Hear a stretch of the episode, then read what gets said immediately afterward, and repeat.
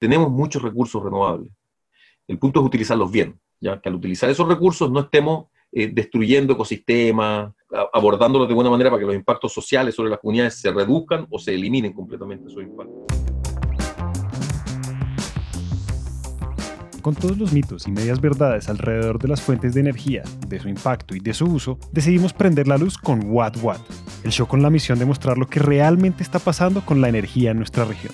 Uno de los temas más importantes en este momento en todo el mundo es el objetivo de carbono neutral para el año 2050 en donde muchas empresas están comprometidas con limpiar sus cadenas de producción y los países con limpiar sus economías, porque si lo logramos, este esfuerzo puede detener el avance del cambio climático y asegurar el futuro de las siguientes generaciones. Para lograr esta meta, uno de los cambios más importantes es la transición a fuentes de energía renovables y a nuevos modelos de negocio en el mercado energético. En este episodio vamos a hablar sobre una de esas alternativas que ya está empezando a hacer la diferencia y sobre los retos que tenemos que superar para hacer la transición a tiempo. Hola, mi nombre es eh, José Luis Opaso. Yo soy uno de los fundadores y el gerente general de Ciudad Luz, una empresa de energía solar distribuida que comenzó su, caminar en Chile y hoy día tenemos operaciones también en Colombia. También soy académico de la Universidad Adolfo Ibáñez, donde hago investigación en temas de, sostenibilidad, innovación eh, y transiciones energéticas. José es nuestro protagonista de hoy. Mientras nos cuenta su historia, vamos a entender mucho mejor qué es eso de la energía distribuida y cómo nos puede acercar a la meta del 2050. Y antes de mirar al futuro, volvamos al comienzo y veamos cómo es que nace Ciudad Luz. Es un poco la historia familiar y, experiencia eh, de vida que tienen que ver con tratar de encontrar un propósito y y de decir como eh, cuáles son estos problemas que existen que me mueven y que me, motivan a, trabajar, a buscar problemáticas, a tratar de entender ciertas cosas.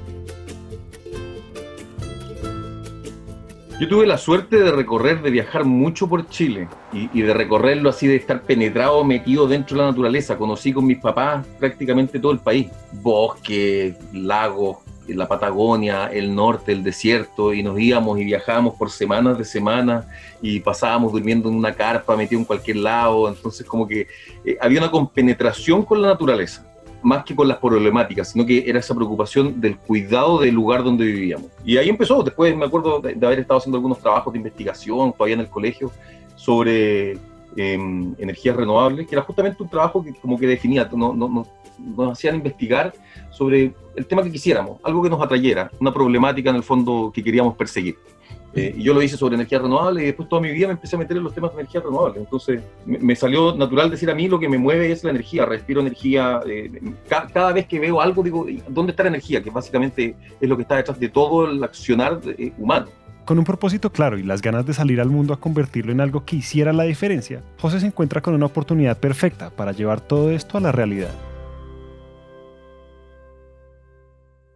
hasta que cuando después, cuando terminé de estudiar y tuve la oportunidad fantástica de que mi primer trabajo tuvo que ver con eh, trabajar en un programa de acceso a la energía para gente que no tenía electricidad. Y era el primer programa de electrificación rural del, como un programa del gobierno masivo eh, que buscaba llegar con energía a lugares que no tenían acceso a la electricidad con energía renovable.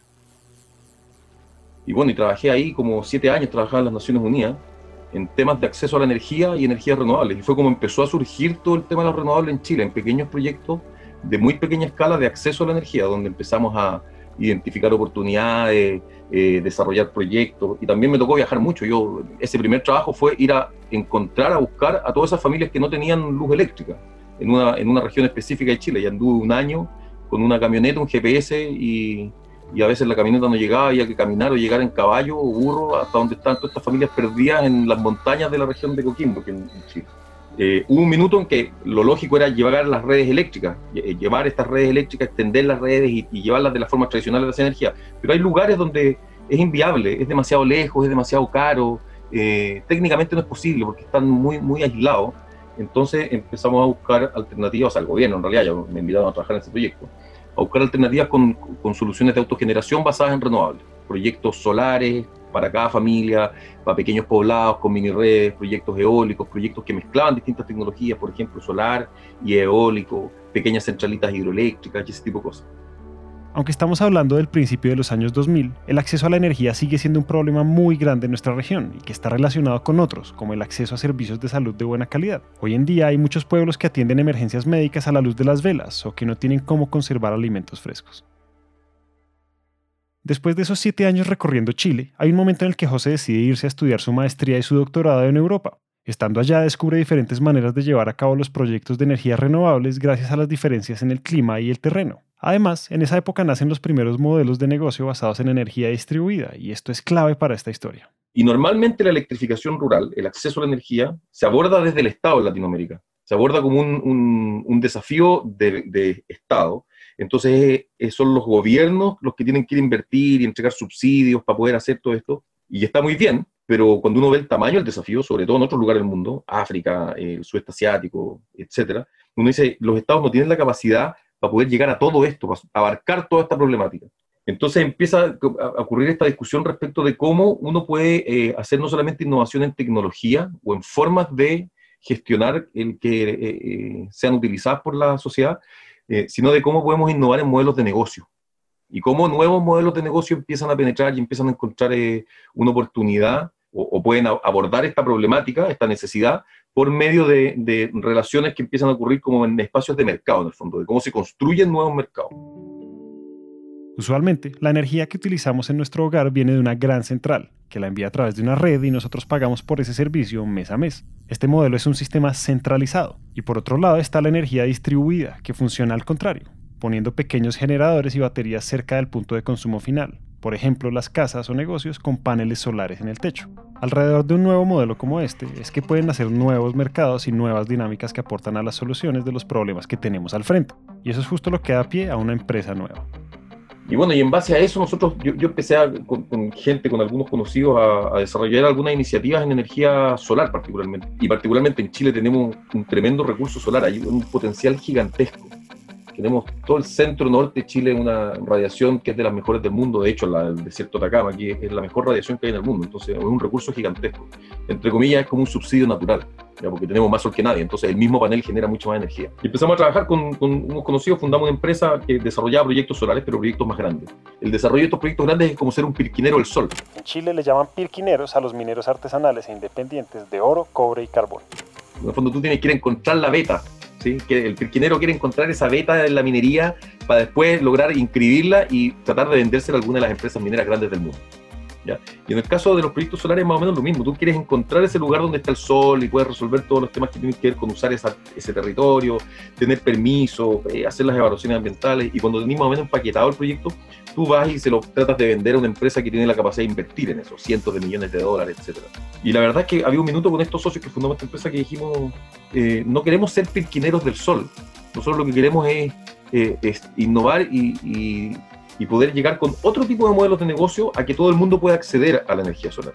Y que no quede en el mismo, porque cambiamos la tecnología, pero el modelo no cambia, porque las mismas grandes empresas son las dueñas de estos proyectos. Las celdas solares existen desde hace muchos años. Las primeras patentes vienen desde los 1800 y aunque han avanzado mucho, la tecnología es esencialmente la misma. Por eso es que no siempre se trata de inventarse una nueva tecnología, sino de aplicarla en formas innovadoras. El impacto más grande viene de hacer esos modelos que pueden llevar eso que ya existe a muchas más personas y lugares. Bueno, y se, y conjuga una serie de cosas porque empieza a penetrar esto que yo les decía, estos mercados de energía distribuida, que son pequeños proyectos que están más distribuidos territorialmente, geográficamente distribuidos, eh, pero también están distribuidos en términos de la propiedad, porque uno puede ser dueño de su propia energía. Yo puedo ser dueño del proyecto que está en el techo de mi casa, puedo ser dueño del proyecto de mi industria, no necesito que venga alguien que me entregue y me venda energía eh, a partir de la explotación, en el fondo, la extracción de energía en otro lugar. Y ahí fue cuando entonces empezamos a darle vuelta a esta idea con, con dos de estos socios de esta empresa que teníamos antes. Eh, decir, oye, ¿sabes qué? Metámonos en, esta nueva tendencia que está ocurriendo en el mundo. Se empiezan a desarrollar como espacios regulatorios que lo favorecen, que se crean leyes en, los países o, o regulaciones que permiten entonces a un usuario final, a un cliente de las empresas eléctricas, a generar su energía. Antes no existía esa posibilidad. Si yo quería generar mi energía, en realidad estaba como una especie de vacío de la ley. Yo no podía. O si lo hacía, lo tenía que hacer independiente de la energía que consumía, estar como tener otro sistema, ¿ya? aislado, no conectado con la que me llega, etcétera. Tener baterías, almacenamiento. Y en esa época era muy caro todavía. Pero con estas regulaciones se empieza a abrir ese espacio de, de decir, ¿sabe qué? Los usuarios finales tienen la posibilidad, tienen el derecho de generar su energía. Y, no solo generar su energía, sino que si es que les sobra energía, tienen el derecho también de inyectarla y ponerla en la red, en la red que alimenta al resto de los usuarios. Y, eso de ponerlo en términos económicos significa venderla y que se la reconozcan y se la paguen. Y empiezan a, a desarrollarse todas esas regulaciones en Latinoamérica.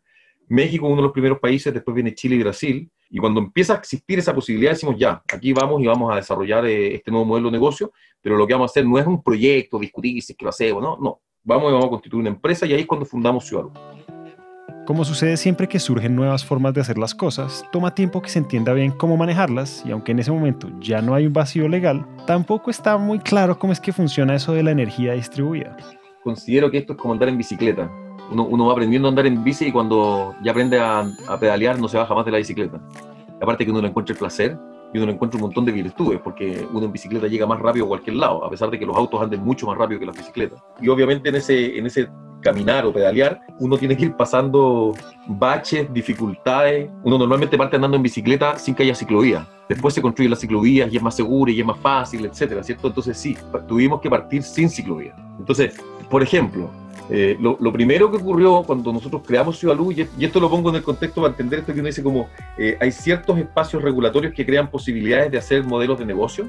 Nosotros constituimos Ciudad Luz el 2013, la ley que permitía lo que yo les estaba comentando recién, esta posibilidad de, de generar tu energía y de inyectarla, etcétera, es del 2012 pero el reglamento que hace operativa la ley se demoró mucho tiempo en, discutirse y en promulgarse, y no se promulgó hasta el 2014. Entonces nosotros pasamos dos años empezando a desarrollar los primeros proyectos sin que hubiera una regulación formal. No sabíamos cómo iba a ser ese reglamento, qué es lo que te define en el fondo qué tipos de tecnologías, marcas, productos puedes usar, eh, de qué forma te tienes que conectar, cuánto te van a pagar si es que tú inyectas, sin saber nada. Entonces te genera un vacío también de incertidumbre respecto de de cuán viable, cuán eficiente, cuán rentable puede ser esto. Y en ese sentido, sí, eh, habían estos desafíos, entonces que la regulación te decía, más que te decía como ustedes están locos, es como, oye, todavía no se puede. Y nosotros dijimos, bueno, vamos a hacerlo igual, aunque todavía no se puede. Y de hecho hicimos los primeros proyectos cuando se, cuando se define este reglamento, que se le llama el reglamento de la ley, entramos con los primeros proyectos y fuimos los primeros proyectos en conectarse. En ese momento todo el mundo estaba descubriendo cómo iba a funcionar este mercado nuevo. Incluso José y el equipo de Ciudad Luz tenían muchas preguntas sobre cómo hacer para que todo esto fuera financieramente sostenible, que es donde muchas soluciones que se ven bien en el papel no funcionan en la realidad. Y partimos básicamente, esto es un emprendimiento de garage. partimos literalmente trabajando en, un garage. Y en esa primera fase de emprendimiento lo que hicimos fue ir a, a definir ese modelo de negocio, a encontrar el modelo de negocio y a prototipar. Y ahí hicimos el, desafío era construir los primeros proyectos. Entonces construimos distintos tipos de proyectos, proyectos agrícolas, proyectos en instituciones de educación, proyectos de acceso a la energía también. Y estos primeros proyectos lo que hicieron fue ir a como a, testear cómo funcionaba el modelo de negocio, testear cómo funcionaba la regulación, testear eh, cómo funcionaba la relación con los usuarios, con los clientes, eh, validar si es que era posible ir a financiar este tipo de proyectos. Después de pasar por el rechazo de los bancos y el escepticismo de muchos, Ciudad Luz crece se expande y encuentra el modelo con el que funciona hoy, viable financieramente y lleno de valor para los clientes y el medio ambiente. Nosotros lo que hacemos, eh, que, es uno de los grandes desafíos económicos, es cuando yo quiero poner paneles solares, me encanta la idea, pero cuestan plata y compiten con otras necesidades que tiene, por ejemplo, una familia. No sé, valen 3.000, 2.000, 5.000 dólares los paneles que quieres poner en el techo de tu casa. Y, con esfuerzo quizás logro tener esa plata, esa cantidad de dinero, pero compite con otras necesidades que tengo. Por ejemplo, no sé, cambiar el auto, pagar la escuela de los niños, eh, las vacaciones soñadas, etcétera. Entonces digo, bueno, si ya tengo energía, si igual me llega la energía por el cable y le pago a la compañía todos los meses y le pago, no sé, decenas de dólares, en vez de pagar dos mil de una vez lo pago, no sé, 20, 30 dólares todos los meses y, no me duele tanto, no lo siento tanto, ¿cierto? Entonces nosotros lo que hacemos, nuestro modelo de negocio es, nosotros hacemos las inversiones y le vendemos la, la energía o los proyectos en el largo plazo como si fuera un servicio al cliente. Y pasado un cierto periodo de tiempo, el cliente entonces se hace dueño de ese proyecto. En el fondo, para llevarlo a una cosa más, más común, es como una especie de leasing. Yo, yo compro, pero lo pago en cuotas, o lo pago en función de cuánta energía estoy generando. Entonces nosotros le vendemos la energía durante un cierto tiempo a los clientes y cuando termina ese contrato el proyecto queda en manos de los usuarios. Un proyecto solar puede, no sé, funcionar 25, 30 años y nosotros tenemos contratos que van entre los 7 y los 15 años. Entonces después de esos 7 o de los 10 o de los 15 años, los próximos 10, 20 años la energía del proyecto es del cliente. Lo que dice José sobre la competencia de gastos es un punto clave de la transición a un estilo de vida más amigable con el medio ambiente, porque hay muchas soluciones que suenan revolucionarias, hasta que uno ve el precio y se da cuenta que está fuera del alcance del 70% de la población, entonces pues así no sirve. Con este sistema de financiamiento tipo leasing, que incluso deja ganancias a los usuarios en el largo plazo, ese obstáculo del precio y el acceso se salta para impulsar la adopción de la energía limpia. Los modelos de negocio como el de Ciudad Luz, en donde hay viabilidad financiera mientras se facilita el acceso a fuentes de energía renovables, son lo que tiene que suceder. Para que la transición sea realidad, tenemos que encontrar modelos gana-gana, en donde haya incentivos para el sector privado y para los usuarios. Claro, la energía distribuida no es el único modelo y los paneles solares no son la única respuesta. Hay muchas otras formas de hacerlo y esa es la idea. Necesitamos inventar, innovar y aplicar nuevas soluciones a los problemas de siempre. Ese es el requisito de la transición energética. Entonces, ¿cómo ocurren esas transiciones?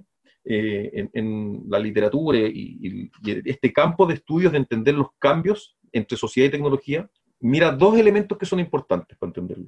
Primero, tiene que surgir lo nuevo, ¿ya? Y ahí está toda esta idea de la innovación, del surgimiento de nuevas formas de... Y esas nuevas formas involucran tecnología, pero no son solo tecnología, sino que también son nuevas prácticas, nuevas maneras primero de entender la energía, que es decir, como no necesariamente tiene que venir desde una gran planta eh, de generación de energía, sino que lo entiendo de manera distinta, lo puedo generar aquí. Entonces, tiene que surgir lo nuevo. Y esto surge normalmente en unos espacios que, que, les cuesta competir con lo dominante, porque, porque son emprendimientos, porque son tecnologías que en un inicio son más caras, son menos eficientes, entonces tiene que haber un, todo un sistema de fomento y de protección de este surgimiento de nuevas prácticas. Pero al mismo tiempo, lo dominante es dominante porque durante mucho tiempo, durante décadas, logró instalarse como la manera dominante de hacer las cosas. Y como sabemos a posteriori que esa manera dominante tiene problemas, pero llegó a ser eso. Entonces tiene dos características fundamentales esta manera dominante. Primero, es súper estable eh, y está muy estructurada. Hay un sistema de financiamiento, la banca financia lo convencional, existen reglas, existen regulaciones, eh, leyes, etc. Entonces es, es difícil modificarlo. Entonces hay, tienen que ocurrir estas dos cosas. Hay que desestabilizar, hay que modificar, hay que lograr socavar de cierta manera esa manera dominante, abrirle grietas para que pueda transformarse. Y hay que fomentar lo nuevo. Así, así es como ocurre el cambio. Todas estas cosas no suceden de un día para otro. Es un proceso que toma tiempo porque hay incertidumbre. Hay muchas partes que pueden aprovecharlo como una oportunidad y muchas que se pueden ver afectadas. Cuando uno lo piensa en la escala de todo un país, tiene que tener cuidado porque se trata de la vida de millones de personas. Pero no es tan simple como decir como, ah, ya, entonces pongámonos de acuerdo, y como sabemos que esto nuevo pareciera ser como súper promisorio, bonito, eh, limpio, etcétera, lo vamos a fomentar y vamos a meter todo nuestro dinero ahí, etcétera. Porque no, porque puede fallar, porque es nuevo, es inestable, entonces va, va a haber fallas, ¿ya? Y por otro lado, a ningún gallo eh, o tipo que, que o tipa que, que, está metido en el sistema dominante va a dejar que le digan, ah, no, mañana tienes que cerrar tu fábrica. Eh, no, se acaba la energía a carbón, ¿sí? Entonces hay todo un tema de política detrás de esto, no, de política solo de partidos políticos, sino que de, política corporativa, de, el politics que existe aquí. ¿sí? Entonces hay una tensión, ahí hay una especie como de lucha entre lo nuevo y lo viejo, digámoslo de cierta manera. Entonces se requiere acción del mundo privado, del desarrollo de tecnologías, de eh, modelos de negocio, de lograr dar estabilidad, de invertir en estos nuevos sectores, etcétera, pero también una acción súper, súper importante del Estado, de poder ir, en el fondo, conduciendo, direccionando ese cambio, ¿ya? Eh, de apoyar ciertos sectores, eh, de fomentar la creación de nuevos mercados y de empezar a, por ejemplo, a poner regulaciones, impuestos, a socavar o eliminar ciertas protecciones que tiene la manera dominante. Y al mismo tiempo empieza a haber una presión de la sociedad, porque eso es muy distinto, esta idea muy como tecnoeconómica que viene desde los años 80, 90, el siglo pasado, eh, se enfrenta hoy día a un nuevo contexto social, porque, porque existe esta, lo que ustedes decían, las nuevas generaciones, la presión, el querer consumir más limpio, etcétera, o, definitivamente decir como no estamos de acuerdo con cómo estamos haciendo las cosas, no estamos de acuerdo con esa manera dominante y exigimos que haya cambio. Y lo estamos viendo en términos de que hay una crisis social en todos lados, que, que afecta también eh, una crisis de legitimidad política, etcétera, y que está anclada profundamente en la crisis ecológica que vivimos. Entonces, ahí están como todas estas vertientes que van influyendo para dónde va la transición. La resistencia al cambio es una de las barreras más grandes porque las acciones radicales tienen impactos muy negativos de corto plazo para los participantes del sistema dominante. Uno no le puede decir a una empresa de miles de personas que los deje a todos desempleados, pero sí puede inventarse alternativas, ofrecer posibilidades de reemplazar trabajos en vez de destruirlos, o proponer modelos de negocio más rentables para que las empresas mismas vean un beneficio en moverse hacia allá. Todo esto se va sumando a los elementos que nos cuenta José, como la acción de los estados y de la población en general. Entonces, si sabemos que todo esto no es de un día para otro, también tenemos que preguntarnos cuánto tiempo tenemos y en cuánto tiempo se tiene que notar esa diferencia. Lo primero, o sea, súper interesante el pensar en eso, cuáles son los plazos, ¿ya? ¿Por qué yo creo que es muy importante entender esto? Porque básicamente estamos hablando de cambio climático. Estos cambios son fundamentales son necesarios y son urgentes. Y no nos queda mucho tiempo. Nos queda una ventana de oportunidad, podríamos decir como nos queda la última oportunidad. Nosotros eh, en, el mundo hemos acumulado suficiente carbón, CO2, en la atmósfera para provocar cambios en, la temperatura de, de la Tierra, de la atmósfera, que va a provocar transformaciones y cambios irreversibles en la forma en cómo hemos conocido la vida durante miles de millones de años. Nosotros el desafío climático que tenemos por delante es el limitar el aumento de temperatura de la Tierra a no más de 2 grados e incluso mejor a no más de 1,5 grados de aquí a fin de siglo respecto de, la temperatura preindustrial. Ya llevamos un grado de aumento. O sea, lo que nos queda en términos de, de aumento de temperatura es muy poco para poder lograr ese gran desafío de limitar el, cambio climático que genere transformaciones irreversibles, eh, pérdida de biodiversidad eh, de manera brutal, fenómenos climáticos extremos como los que estamos viviendo hoy día, mega sequías, eh, temporales, derretimiento de los casquetes polares, etcétera, que van a cambiar, sea, que, ponen en riesgo la vida en la Tierra. Eso, eso es como lo básico. Tenemos que entender que la ciencia ya tiene, conoce para dónde vamos. Y, y, aquí este juego se juega con un árbitro y ese árbitro es la ciencia. Entonces, hoy día cuando tomamos acción empresarial o cuando tomamos políticas públicas, hay definiciones en políticas públicas, tenemos que tomarlas respaldadas en lo que nos dice la ciencia. Y lo que nos dice la ciencia es, señores, de aquí al año 2030, usted tiene que haber reducido a la mitad lo que emitía eh, décadas atrás. ¿Sí? y al 2050 tiene que ser carbono neutral, o sea, no tiene que emitir CO2 a la atmósfera. La ventana de acción es muy pequeña por el lado de los grados de calentamiento y al mismo tiempo suena a que las metas de 2030 y 2050 son muy largas, pero eso en realidad no es así. En términos de grandes cambios a escala global, es al contrario. Entonces, el tiempo es corto. Y, eso cuando uno dice, bueno, nos quedan 10 años, al 2050 nos quedan 30 años. No, no es tan así, no nos queda tanto tiempo, porque las decisiones que uno toma en energía son decisiones que duran mucho tiempo. Entonces, cuando yo construyo una planta de generación de energía, la construyo para que funcione por los próximos 30 años. Entonces, el 2050 debiésemos estar esperando que sigan funcionando esas plantas. Entonces, tengo que tomar decisiones hoy día respecto a lo que va a ocurrir en el futuro. Lo que demanda esto, es decir, hay una urgencia de tomar acción, de tomar las decisiones adecuadas y transformar radicalmente el sistema energético. ¿Qué sucede? Que las transiciones y estas grandes transformaciones, lo que nos dice la historia es que toman mucho tiempo, toman décadas. Entonces, bueno, hoy día estamos frente al desafío que no habíamos tenido nunca. Sabemos que se puede hacer, que existen las tecnologías, que existen estas nuevas dinámicas posibles de hacer a, escala social, de interacción en los mercados, etcétera, pero nunca lo habíamos hecho tan rápido. Entonces, tengo que hacerlo mucho más rápido que nunca. ¿Cuánto tiene que tardar? Podría tardar mucho, pero no vamos a llegar a la meta. Entonces tiene que ser mucho más rápido. Y hay que desplegar entonces políticas públicas mucho más radicales, inversión a una escala nunca antes vista en el sistema energético limpio, sostenible. Definitivamente estamos en una carrera y cada decisión cuenta, no solo en nuestro consumo de energía, sino en el consumo en general, en lo que promovemos con nuestros hábitos. Afortunadamente, cada vez hay más alternativas, más marcas y más empresas que proponen cadenas de producción y nuevos modelos de negocios sostenibles. Cada vez hay más formas de eliminar la huella ambiental y compensar por los daños que ya se han hecho. José nos cuenta que en Latinoamérica los países que han avanzado más en la transición con regulación e implementación son México, Brasil y Chile, con Colombia siguiendo de cerca. Y si se acuerdan que al comienzo de la historia de Ciudad Luz faltaban reglamentos y regulaciones para todo lo de la energía distribuida, pues en Colombia desde el 2018 la Comisión de Regulación de Energía y Gas ya sacó todas esas cosas al público. Es decir, desde hace dos años se pueden hacer empresas de energía distribuida y hay un mercado definido para la autogeneración de energía y la venta independiente. Ya hay varias empresas como Ciudad Luz junto a Gascoluz ofreciendo esos servicios y llevando energía solar a los lugares más difíciles de alcanzar, porque todavía hay más de un millón de colombianos en esas regiones que necesitan nuevas soluciones.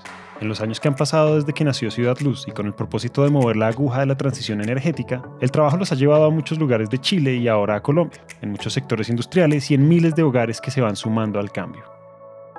En Chile, el mercado de la, energía solar distribuida eh, es pequeñito todavía, ¿ya? Eh, existen cerca de 60 megawatts de potencia instalada. Eh, comparado con el sistema completo, que son veintitantos mil, parece chiquitito todavía.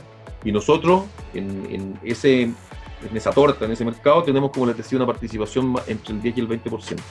Nosotros hoy día, este año vamos a terminar con más de 10 megawatts de proyectos operando, que le entregan energía particularmente a tres segmentos de clientes tenemos presencia súper importante en Chile, es en la agroindustria. Y en el sector agrícola en general también.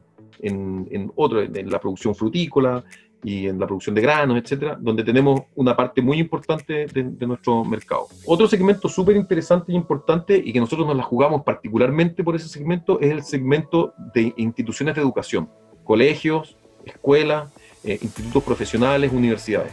¿Por qué? Porque, bueno, son usuarios de energía, gastan harta energía eléctrica, normalmente gastan energía en las horas en que hay luz solar, hay sol, entonces hay un buen alineamiento entre lo que tú puedes producir y lo que se va a utilizar, se va a demandar. Y, además porque existe un doble rol, doble impacto, porque tú estás educando con energía limpia.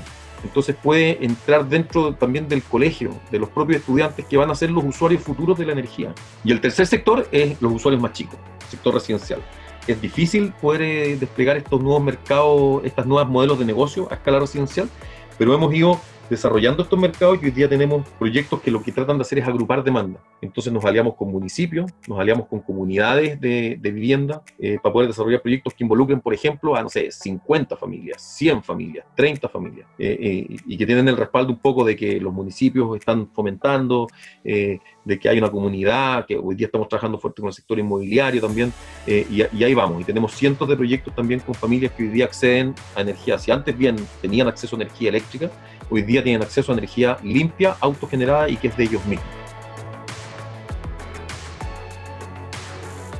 Así como Ciudad Luz, cada vez hay más empresas que están trabajando a favor de la transición, de asegurar el futuro, de reimaginar un sector que no ha cambiado desde hace años y que ahora necesitamos que cambie rápidamente. Hoy estamos viviendo algo que los historiadores del futuro van a ver como el momento clave, el momento de las grandes decisiones, de los grandes compromisos y de las grandes innovaciones, en donde nuestras acciones nos llevaron a alcanzar las metas de la transición o no.